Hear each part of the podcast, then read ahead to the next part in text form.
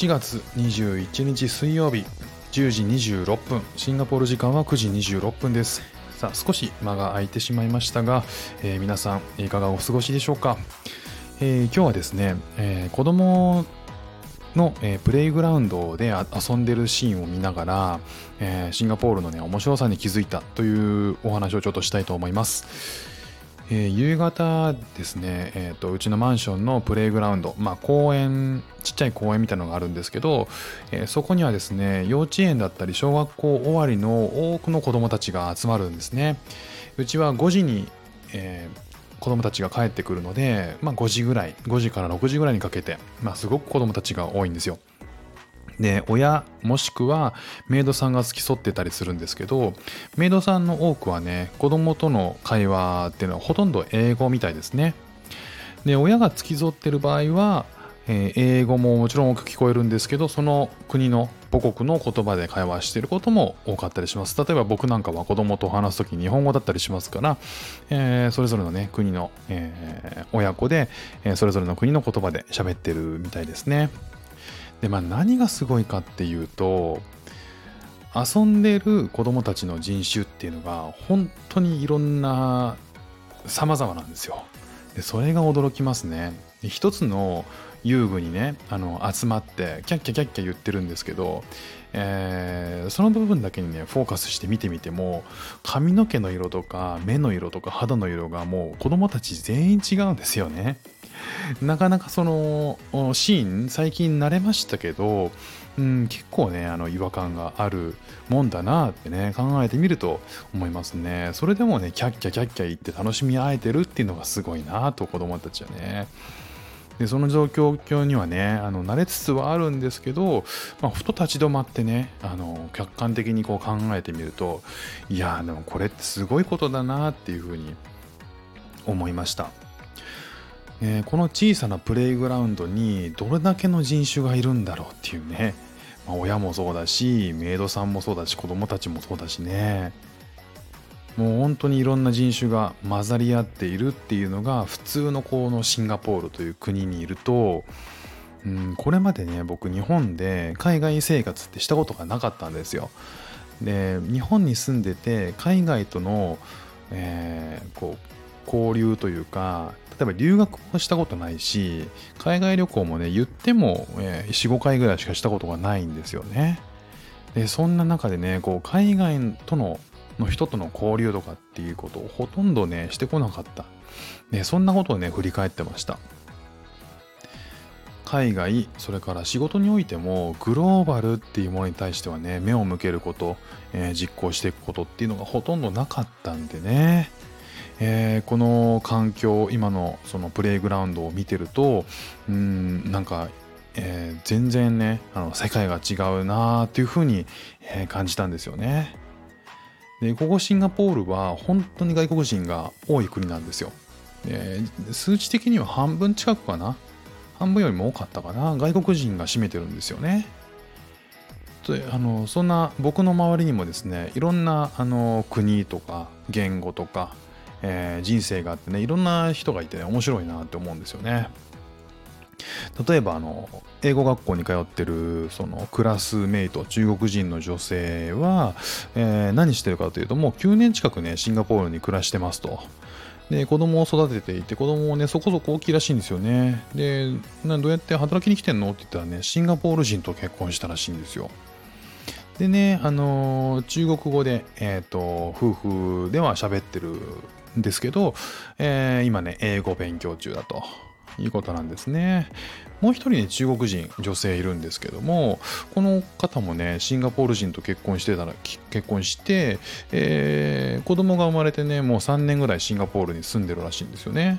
で、英語を勉強中だと。えーだからシンガポールにいると中国語を使えば基本的にはね全然暮らせるんですよ。なんですけど、そのね、仕事だったりとか、えー新しく子供にね、英語を覚えさせていくときに、えーせっかくだったらね、会話したかったりとかすると思うんで、まあ、そのね、英語の勉強っていうのはね、引き続きしてるということでした。で、えークラスメートね、韓国人男性。ね、シンガポールに、えーもう2回目になるらしいんですよね。えっ、と、こう、働くという形で来てるのは。で、えー、面白いのがね、あのー、えっ、ー、と、奥さんが働い、シンガポールで働いていて、えー、その男性の方はね、今、その、休業中というか、自分であの会社やってるらしいんですよね。で、韓国では、えー、もう会社はもう動かしてないんだけど、シンガポールで、えー、ビジネス立ち上げたいと。で、えーと、妹さんかな？お姉さんかな？シスターって言ったらどっちかわかんないんですけど、がシンガポールにね、結婚して子供がいるらしいんですよ。ね、結構、シンガポールで結婚して住んでる人多いんですね。で、その甥っ子がね、あの、すごい可愛らしくて、写真見せてもらったんですけども、確かに可愛い。で、えっ、ー、と、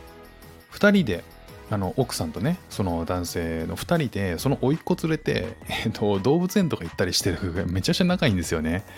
もうあの僕でその彼自身は男性自身はあの子供はあんまりいらないと、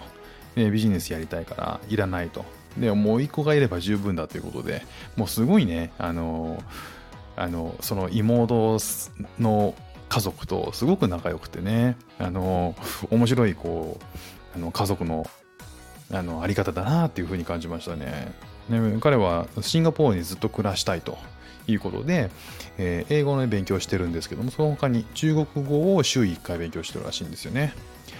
でなんで中国語を勉強するのかって聞いたらいや中国語がね、7割の、えー、と人が、シンガポールでは7割の人が中国語を使ってると。なので、中国語を使った方がよりこうフレンドリーになれると。だから、英語も中国語もサバイブするためなんだよねっていうふうに言ってました。で、講師えー、先生、英語の先生はカナダ人男性なんですよ。で、この方、えー、中国人と結婚してね、えー、中国人の女性と結婚して今シンガポールに住んでると。で、子供がいてね、え、彼は今ね、何語を勉強してるかって中国語を勉強してるらしいですよね。ねみんなあのいろんな言葉を勉強して、え、英語、中国語、ね、先生さえもまだ英語語語学を勉強してるというねで、えー、そんなね、あの、学校のクラスメートの話もあったりとか、あとはね、えっ、ー、と、うちのマンションでもね、いろんな、えー、方がいます。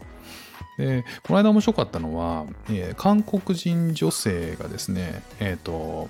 日本人のね、女性に対ね、赤ちゃんがね、出来たての女性がいて、えー、その方がね、赤ちゃん抱っこしてて、で、プレイグラウンドで遊んでたんですけど、韓国人女性がね、話しかけてきたんですよね。で、えっ、ー、と、なんかね、あの赤ちゃんかわいいね、みたいなこと言って。で、その日本人女性の方が教えてくれたんですけど、あの人って韓国人女性なんですよと。あ、そうなんですね。で、韓国人女性で、えでも日本語めちゃくちゃうまいですよねって言ったら、そうなんですよ。日本で、日本にしばらく、えー、住んでたのかな。で、えー、旦那さんはイギリス人なんですって。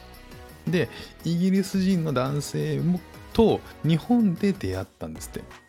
で、日本で出会ってて、だから、えっ、ー、と、イギリス人の旦那さんも日本語ペラペラなんですって。で、家で何語を使ってるかっていうと、日本語なんですって。面白いですよね。だから、こう、韓国人の女性とイギリス人の男性が結婚して共通言語が日本語っていう もちろん英語も話せるんでしょうけど、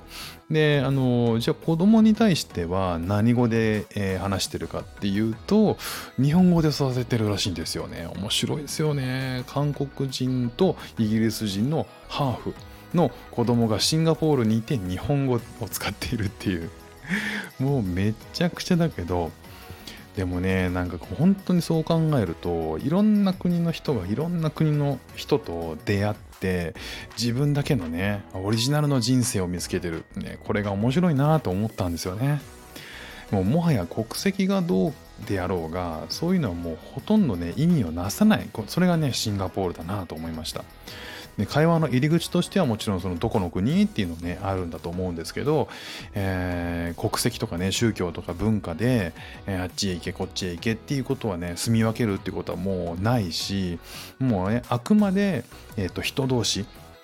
人対人でコミュニケコミュニティが出来上がっていく場所なのかもしれないなと思いました。ね面白い国だなっていうのねあのー、その子供のプレイグラウンドでいろんな国のね子供たちが一緒に遊んでるのを見て、えー、面白いとこだなっていうふうに改めて思いました。ということで今日も聴いていただいてありがとうございました。ではまた。